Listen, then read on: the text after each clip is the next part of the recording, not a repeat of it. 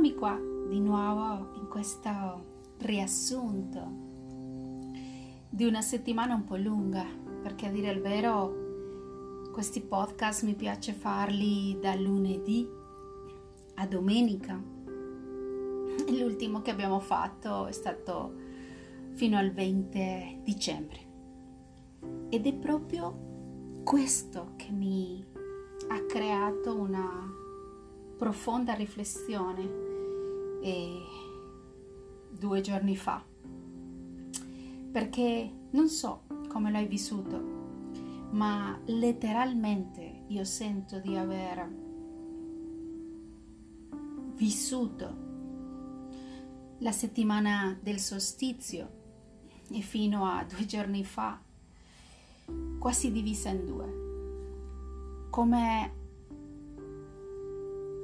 doppiata, non so come dirlo, non so come l'hai vissuto tu, è per quello che ti invito a prendere la tua agenda, come facciamo sempre, e quest'idea di nell'agenda non solo scrivere gli appuntamenti, gli impegni lavorativi o gli appuntamenti appunto dal medico per non dimenticare le cose della vita quotidiana.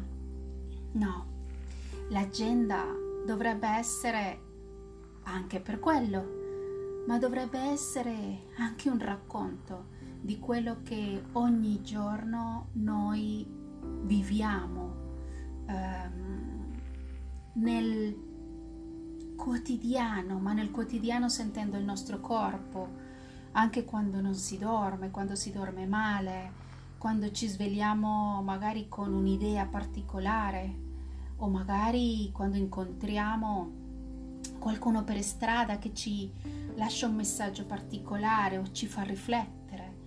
In quell'agenda dovrebbe anche e soprattutto scriversi quello che ci crea confusione o addirittura quando si manifestano i nostri momenti ombra dove ci perdiamo da qualche parte, entriamo proprio in quelle emozioni che vanno fuori controllo. Sì, perché le sombre sono quello, andare fuori controllo, di questo si tratta. E quindi ti invito a vedere questa agenda o questo diario, che può essere anche un altro strumento. Il diario, eh, non so se tu lo hai vissuto, ma io l'ho vissuto da quando me lo hanno regalato nella mia prima comunione ed è stato un, credo è stato uno dei regali più preziosi, perché era come ufficialmente avere un piccolo quadernino con la chiave segreta che nascondevo e potevo finalmente esprimere segretamente quello che sentivo e pensavo e che non poteva leggere mia madre e nessuno. Quindi eh, sì, il diario è, è, la, è la manifestazione, al mio avviso, della nostra profondità che diventa parole o a volte simboli o a volte anche immagini. E tornando a questo lunedì 21, dove si parlava tanto di questo solstizio, la famosa congiunzione mm, Giove-Saturno e tutto quello che ci hanno raccontato ovunque, che sicuramente hai letto, ascoltato.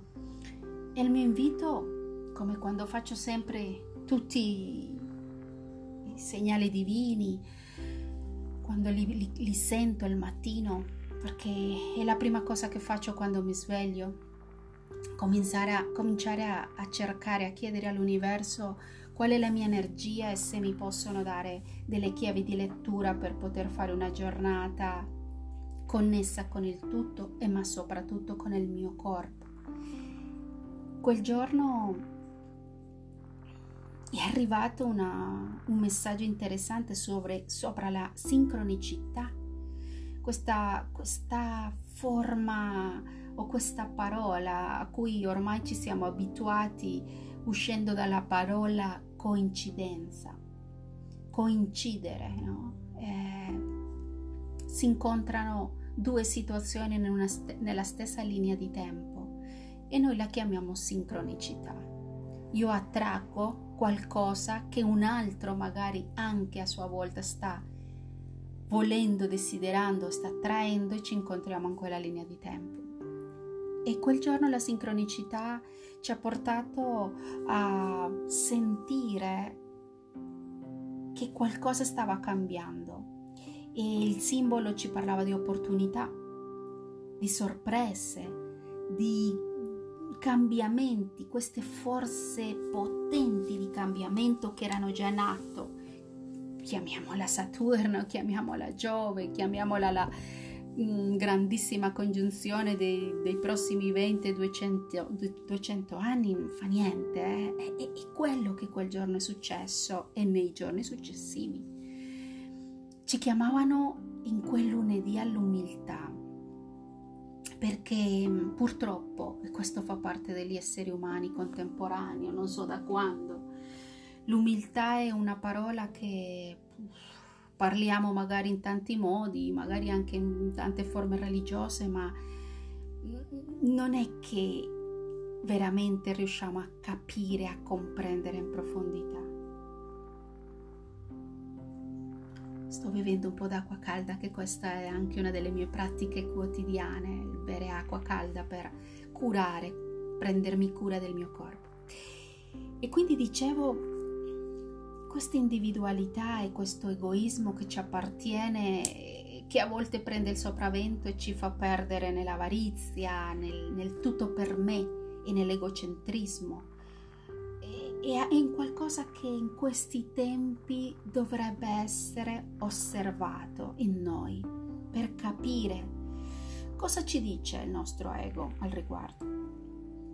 L'arcangelo Miguel ha cominciato a parlare di pazienza, anche secondo me l'ha fatto già tutto il mese, ma soprattutto il permettere che le cose si manifestino nel silenzio, nella quiete anche l'Arcangelo Uriel, quel lunedì 21, ci chiedeva di lasciare liberi i nostri pensieri, sentimenti, perché per qualche motivo ancora siamo prigionieri della nostra mente. E quindi poter osservare quella prigionia e poter prendere le chiavi, aprire quella porta ed uscire, sentirci liberi, secondo me è il lavoro quotidiano di tutti questi tempi. I messaggi ci parlavano proprio quel giorno dell'inizio di un nuovo tempo e anche se ripeto, quella settimana, vivendola in uno spazio temporale strano, Credo di essere stata portata da qualche altra frequenza dove non avevo lucidità, dove gli stati di confusione sono stati continui, dove non riuscivo a, cap- a capire dove andare, il passo successivo, dove era, era come se fosse una, lu- una, nuvola grigia. Come l'hai vissuta tu? È, è, è stato strana la settimana scorsa, non riuscivo a, a vedere oltre a progettarmi, avere chiarezza. È stato molto strano. E gli, i segnali di quella settimana ci hanno detto chiaramente tanto. Mai come settimana scorsa ho ricevuto tanti messaggi, non chiamo negativi, ma impegnativi. Per esempio, martedì 22 ci parlava la nuvola, che è il simbolo di Mercurio che è arrivato quel giorno, ci parlava di incomprensioni, di difficoltà di comunicazione, di non riuscire a capirci con gli altri. È lì che già si sentiva nell'aria questa nuvola grigia dove veramente una nebbia che non ci permetteva vedere oltre. Ma nello stesso tempo lo stesso Mercurio o la nuvola, che è il mio personaggio che identifica questo pianeta, e ripeto, non sono astrologa e non guardo gli astri, io guardo solo i messaggi divini, che dopo magari verifico con gli astrologi che effettivamente quel pianeta si stava muovendo in una frequenza particolare in ognuno di noi. Quindi Mercurio ci chiedeva quel martedì, cerca la chiarezza, mentre comunichi. cerca di comunicare dal profondo del cuore, non dalla mente. Perché questo nuovo ciclo che è cominciato con gli eclissi, con il solstizio, stava portando o sta portando un momento di grande rinnovazione, giovamento in qualcos'altro, nel, nel progresso e l'avanzare verso qualche parte che ancora, qualche frequenza che ancora non capiamo. Ma nuovamente ci stavano chiedendo umiltà, fratellanza, armonia, continuare a cercare una forma nuova da amarci per poter costruire in un giorno 22. Poi mercoledì, che si cominciava già a sentire quest'aria natalizia ancora più vicina, il messaggio iniziale è stato il andare avanti e continuare a rinnovarci, cercando di credere con fiducia in questa prosperità, in questa luce, ma continuavano a dirci abbassa l'intensità di questa mente razionale che non comprende, che non capisce, che non sa quello che accade. E purtroppo le paure ci hanno invaso in qualche modo. La paura dello sconosciuto, la frustrazione, il, continuare a essere in un mondo dove non si capisce se questo è il virus, ci sta portando il bene o ci sta portando il male, dove siamo, che anno terribile, dicono in tanti. E noi siamo, o eravamo settimana scorsa, il 23, persi in tutte queste sfide dove non si capiva da dove guardare o a chi ascoltare. Metatron quel giorno è arrivato dicendo misericordia. Cerca solo la misericordia con te stesso ma nel prossimo, nella natura. Lascia andare l'ira, il giudizio e prova a esprimere la tua compassione in qualche modo, ma cercala nella meditazione, nel silenzio. È lì che i messaggi cominciavano a essere più chiari soprattutto.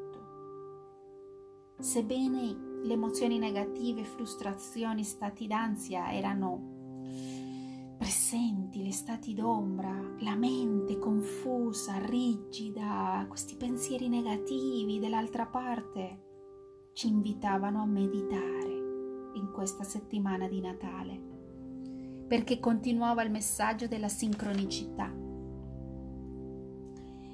E credo che mai come nell'anno, dico, che sta finendo o che è già finito ieri col giorno della luna piena. Ho visto un, due giorni con tanti messaggi, tra virgolette, negativi. Quindi il giovedì 24, il giorno di Natale, c'era la lentezza, la mancanza di energia, la bassa autostima, c'era anche il sentirci persi, il sentire nella pelle anche l'abbandono, il sentirci frustrati, disorientati, deboli, il sentirci stanchi, ma anche bloccati in qualche parte dove non si riusciva a uscire in questa nuvola grigia. La ribellione verso quello che c'era fuori pensando che tutto è colpa di, del governo, del sistema, della salute, del virus, di, di tutto quello che c'era fuori. E di nuovo Metatron, il giorno proprio della vigilia di Natale, ci diceva misericordia, ricordati la misericordia.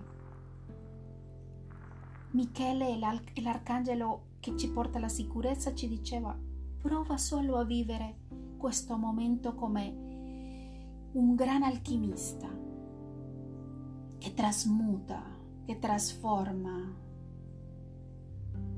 il rame in oro il veleno in medicina. Questa è la chiave. Questo ci dicevano la vigilia di Natale, quindi guarda un po' cosa è successo in te. E poi, arrivando proprio il giorno di Natale, di nuovo messaggi fortissimi. La clemenzia, diceva Joffiel. Lascia, lascia andare questi pensieri di dolore del passato, di quest'anno difficile, di tutto quello che è accaduto. E l'arcangelo Gabriele è arrivato a dirci ispirazione. C'è una guida sempre che il cielo ha per noi continuamente se lo vogliamo, per aiutarci a liberare queste tensioni che allo- ci allontanano dall'amore vero, dell'essere vivi.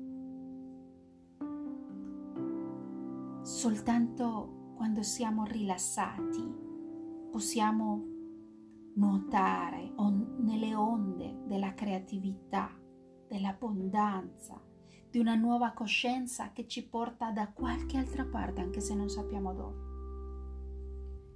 Ma lo stesso, il giorno di, la, di Natale la confusione era ancora più presente nelle nostre menti.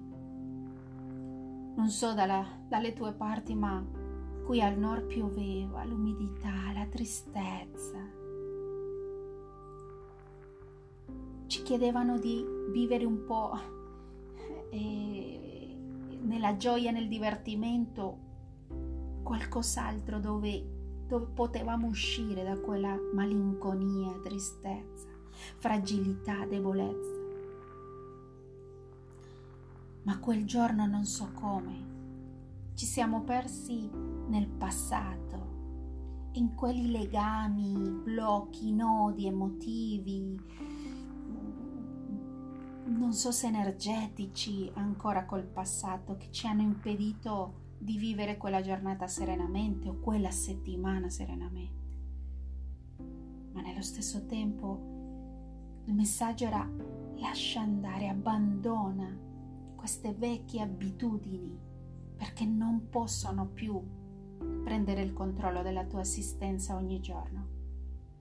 Cercala nella quiete continua con la pazienza, il silenzio, tempo di introspezione, mentre tutto si purifica, tutto si muove.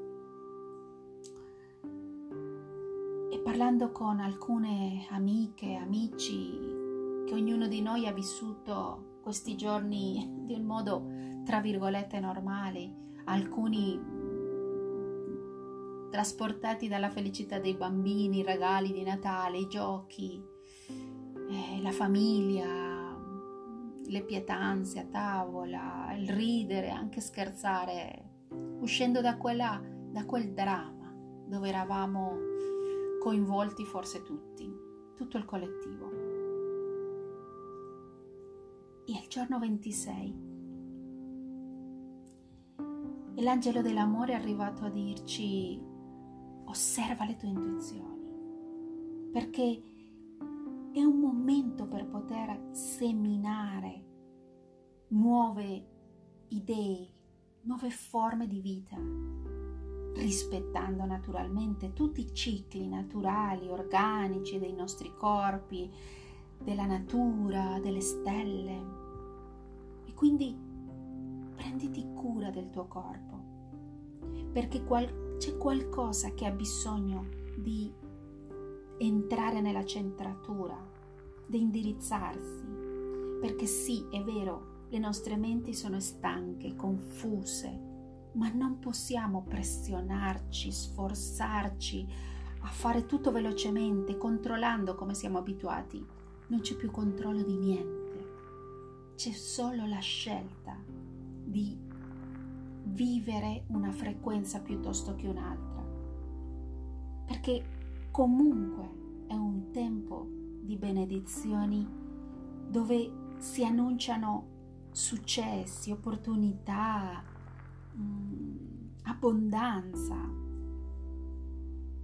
Quel giorno 26, giorno di Santo Stefano, ci chiedevano cercare di onorare i nostri antenati, dare attenzione anche con una festa familiare, di onorare, ricordare i nostri antenati, quello che hanno vissuto loro e che adesso ci permette di essere anche quello che siamo noi.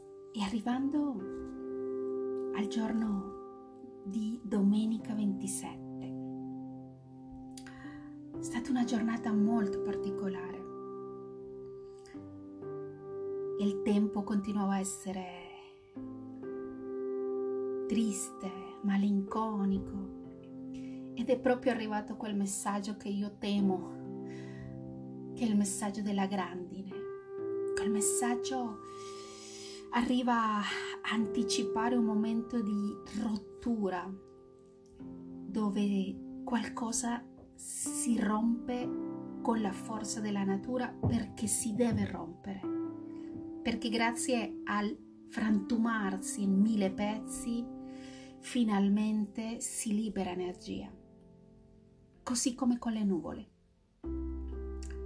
E grazie al cielo quel giorno è arrivato così, come arrivano i segnali divini anche ascoltando un audio, guardando un film, ascoltando o parlando con un'amica o con un amico, ma quel giorno è arrivato proprio questo messaggio della benedizione che c'è dietro i lampi e, e anche le tormente, le tempeste perché quando succede questo, perché così la natura è così saggia, saggia, la madre terra è così saggia in tutti i suoi movimenti e trasformazioni organiche, che solo quando c'è questa liberazione d'energia, dei lampi che fanno avvicinare le nuvole e con questi lampi energetici, elettromagnetici, boom, c'è il collapso di tanta energia stagnata o magari tossica che deve essere semplicemente liberata.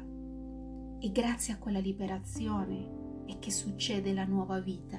Grazie a quella liberazione possiamo respirare, prendere un respiro profondo e uh, semplicemente dire grazie. Non sapevo come, ma mi sentivo oppressa, tesa, in conflitto interno e non sapevo come liberarmi. A volte le tempeste solari vengono anche a quello e le tempeste anche normali qua sulla terra, le tempeste d'acqua vengono anche a quello. E quel giorno è cominciato a trasformarsi tutto in un'atmosfera meravigliosa con questa neve che è caduta, soprattutto qua al nord. Quel giorno è arrivato qualcosa a rompere quelle strutture del collettivo, del collettivo disperato, confuso, dalle paure in giro, di tutte quelle ansie, stati di depressione che si stavano sentendo dentro, nel collettivo, ma che ci arrivano anche a noi, anche se noi magari non, non siamo partecipi di situazioni particolarmente conflittive in famiglia, ma ci arriva dal collettivo, è come se lo respiri, lo respiri nell'aria. Purtroppo la rete intorno alla terra, che avvolge la terra, con tutti i cuori, con tutte le menti di noi umani che siamo qua vivi, anche gli animali naturalmente, tutti gli esseri vivi e non vivi perché succede anche con eh, il mondo minerale. Tutti noi produciamo delle vibrazioni, delle onde e quando queste onde cominciano a essere disarmoniche o quando cominciano ad andare in squilibrio, sì che in quel momento c'è qualcosa che non va. E magari era proprio quello che si stava sentendo quella domenica dove mentre vivevamo una giornata strana, Al col tempo Sachiel, l'arcangelo che ci aiuta a liberare la mente, diceva prova a dare la tua attenzione alla gratitudine. E l'arcangelo Michele diceva prova a dare la tua attenzione a quella magia che c'è nell'aria. Togli l'attenzione, togli il tuo focus al dramma, alle preoccupazioni o a quella nuvola grigia o nera in cui ti sei perso o persa questa settimana. E c'è una bellissima parte della mitologia che ho greca che ho ascoltato quel giorno che mi ha connesso con qualcosa di molto bello. Perché nella mitologia del Minotauro, il Minotauro mangia la carne di tutti questi umani che si perdono in un labirinto. E se noi guardiamo da sopra il labirinto, è il nostro cervello, è la nostra testa.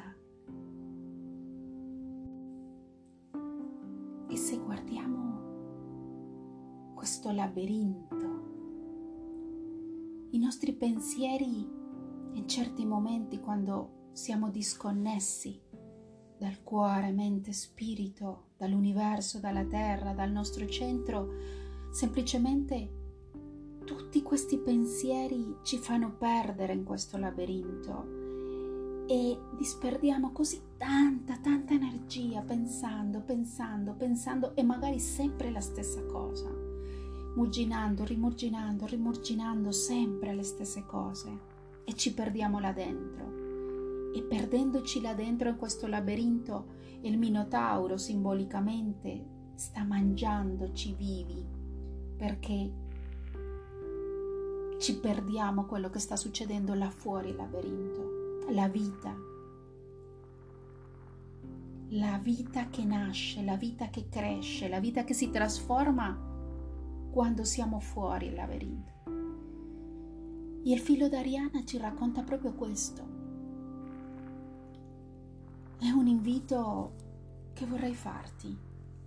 È una pratica che vorrei farti, invitarti a fare nei prossimi tempi, quando cominci a vivere queste settimane o questi momenti, queste giornate perse, persi nel labirinto dei nostri pensieri, negativi naturalmente, non creativi. Ed è quando stiamo sentendo che stiamo entrando in un momento così, prendere il filo d'Ariana. Quel filo è vero, ci accompagna in questo camminare, in questo labirinto, ma al momento in cui ci cominciamo a perdere in, e a, a girare intorno, intorno, intorno e non riusciamo a trovare la via di uscita da questo labirinto della mente, tirare questo filo d'oro di Arianna, perché Arianna sarà là fuori a aiutarci a uscire. E chi è Arianna? Arianna può essere la tua terapeuta, può essere una tua amica saggia, può essere quel percorso che stai facendo di vita quella persona a cui ti fidi tantissimo e che solo a una persona in cui ci fidiamo tanto daremo quel gomitolo di filo d'oro, perché sarà quella persona a farci uscire dal labirinto del Minotauro della nostra mente. E questo è stato il grandissimo insegnamento che mi ha portato Giove, l'espansione quel giorno e grazie alla neve che è caduta tutta la notte sono stata sveglia quasi tutta la notte guardando dei film, passando del tempo perché per qualche motivo la neve mi ha coinvolto, questa pulizia della terra, dell'atmosfera mi ha trascinato via e non dormivo, ma vedevo la neve cadere. E il giorno dopo, questo lunedì 28, è stato così bello aprire le, le tende, vedere il bianco assoluto e tutto coperto di neve, 20-30 centimetri di neve, che bello. ed è arrivato questo messaggio di Sandalfon che è il custode della, del chakra, stella della terra che abbiamo sotto i nostri piedi. E Sandalfon è arrivato con questo messaggio dell'amore che ci diceva guarda la neve e chiedili agli angeli, ai tuoi, le tue guide, agli esseri di luce, di tramite te, tramite il tuo cuore, di sentire l'amore ed essere quasi con il tuo corpo, corpo un prisma divino che può splendere, espandere tutte le tonalità delle luci, del colore della luce che anche si riflessa nella neve ancora più forte. Il bianco neve fa che queste luci dell'arcobaleno si sentano e si spandano ancora di più. E quel giorno anche se sentivamo ancora delle ombre, anche se sentivamo questa impulsività, magari un po' di aggressività, di qualche modo qualcosa è cominciato a, trasformarsi in noi e anche se ci sono stati magari dei disappunti con qualcuno, disguidi o ancora un po' di confusione. Comunque è cominciata una trasformazione di qualcosa dentro di noi, cercando la chiarezza. Ci hanno chiesto di essere un po' più, un po più moderati prima di attuare, di agire, perché questa è l'energia del ribelle.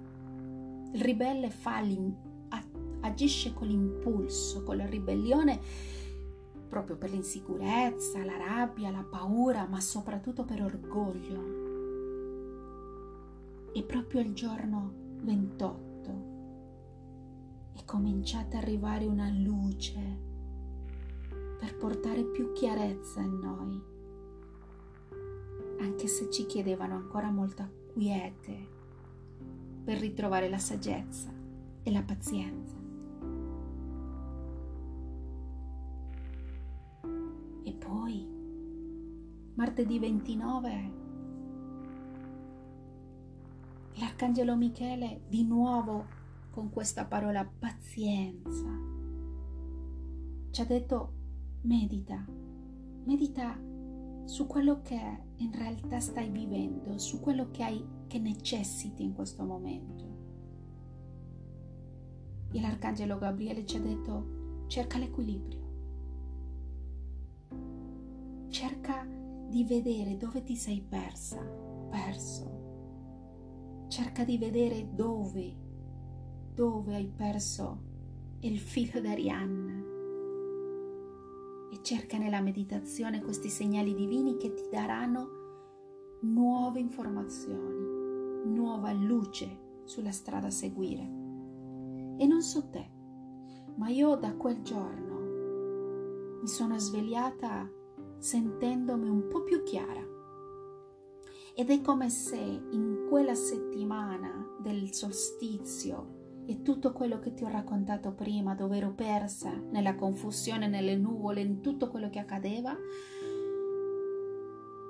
sono entrata in me nuovamente, in questo involucro, in questo corpo e mi sono connessa nuovamente col mio cuore, sentendo una luce nuova, sentendo forza vitale, sentendomi in totale trasformazione, ma non più nel, nel buio, non più nella confusione e nella paura del, di essermi persa da qualche parte. E proprio quel giorno è arrivato un messaggio meraviglioso che è la forza di Plutone e ripeto, non so cosa hanno detto gli astrologi quel giorno, ma a me è arrivato Plutone. E Plutone tira fuori dal grembo della Terra tutta quella forza vitale e manda su in superficie, così come i vulcani, tutta quella forza, a volte che fa paura, ma è una forza incredibile che tira fuori in superficie tutto quello che è stagnato tutto quello che deve essere liberato, così come i fulmini e la neve e la grandine. Due giorni prima, quel giorno lì, la terra aveva bisogno di liberare fuoco. E l'ho parlato con alcuni amici e ho detto, secondo me, da qualche parte i vulcani del mondo si stanno risvegliando. Qualcosa sta uscendo da quegli vulcani. Secondo me la terra si farà sentire. E mi hanno raccontato che è stato proprio quel giorno, il giorno di una scossa di terremoto da qualche parte, non lo so. Sicuramente ci sono state tante cose nel mondo che non sapremo mai o che semplicemente la Terra ha avuto necessità di liberare energia, di modo che la saggezza arrivasse alla nostra vita, ai nostri corpi, l'equilibrio, ritrovare l'equilibrio,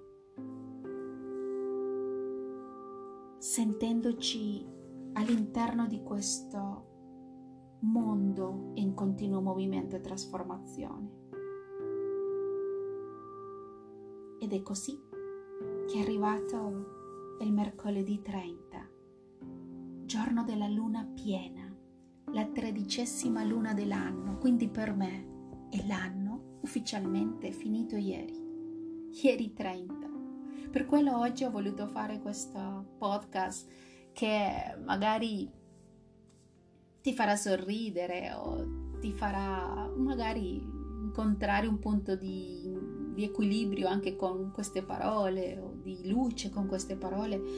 Magari sei d'accordo o no, ma quello che io sto provando a fare esprimere tramite queste parole un sentire su quello che succede nel mio corpo e su quello che ricevo le vibrazioni che ricevo e trasformo in parole, in simboli, in colori, in immagini.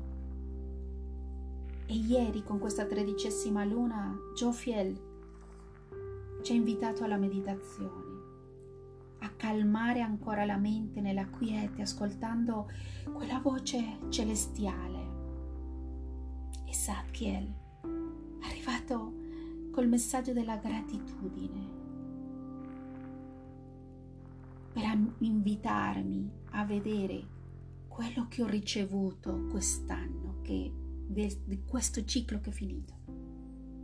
Ogni mese, ogni settimana, guardando nel calendario, nell'agenda, cosa ho fatto, cosa ho vissuto, cosa ho ricevuto e quante benedizioni ho vissuto in quest'anno 2020, che è finito, questo ciclo che se ne sta andando. E mi hanno chiesto di raccontarle al mondo quanti miracoli ci sono stati quest'anno che tutti vogliono far vedere di un modo così drammatico.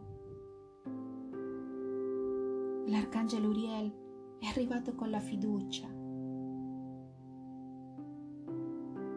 invitandoci a chiedere a lui di rinforzare la nostra fede di rinforzare la nostra fiducia che solo noi, insieme a tutti questi esseri di luce, questi nostri, il nostro albero genealogico, ai nostri antenati, alla terra, agli elementali, all'universo, ai pianeti, sentendoci uno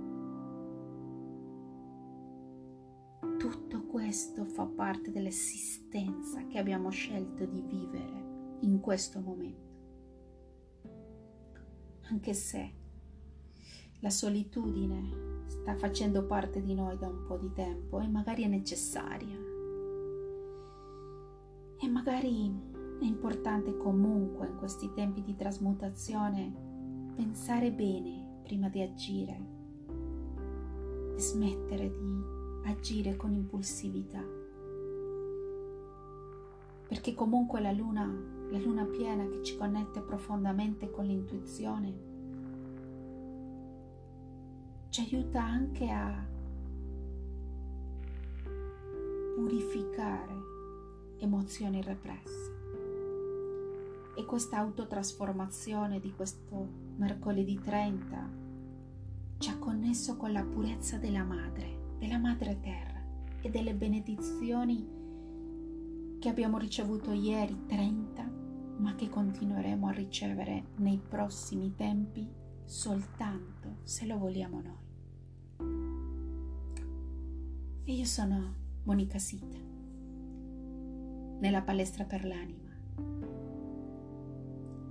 Spero che questi podcast di messaggi divini possano aumentare la nostra energia, la nostra vibrazione, la nostra luce e soprattutto portandoci verso quella frequenza dove soltanto possiamo creare luce. Anche quando riconosciamo le nostre ombre, il giusto equilibrio, però in questo amore e l'accettazione di se stessi che possiamo veramente fare la nostra creazione in questa vita. Augurandoti un nuovo e meraviglioso ciclo di vita, di salute in questa, questo momento magico e trascendentale per l'umanità. Al prossimo incontro di podcast e ricordati se vuoi di leggere i messaggi divini su Instagram su olis.monicasita in spagnolo o ascoltarmi in, nel riassunto dei messaggi divini in questi podcast. Un abbraccio di luce perché noi siamo uno e perché siamo noi la costruzione della nuova terra, della nuova coscienza.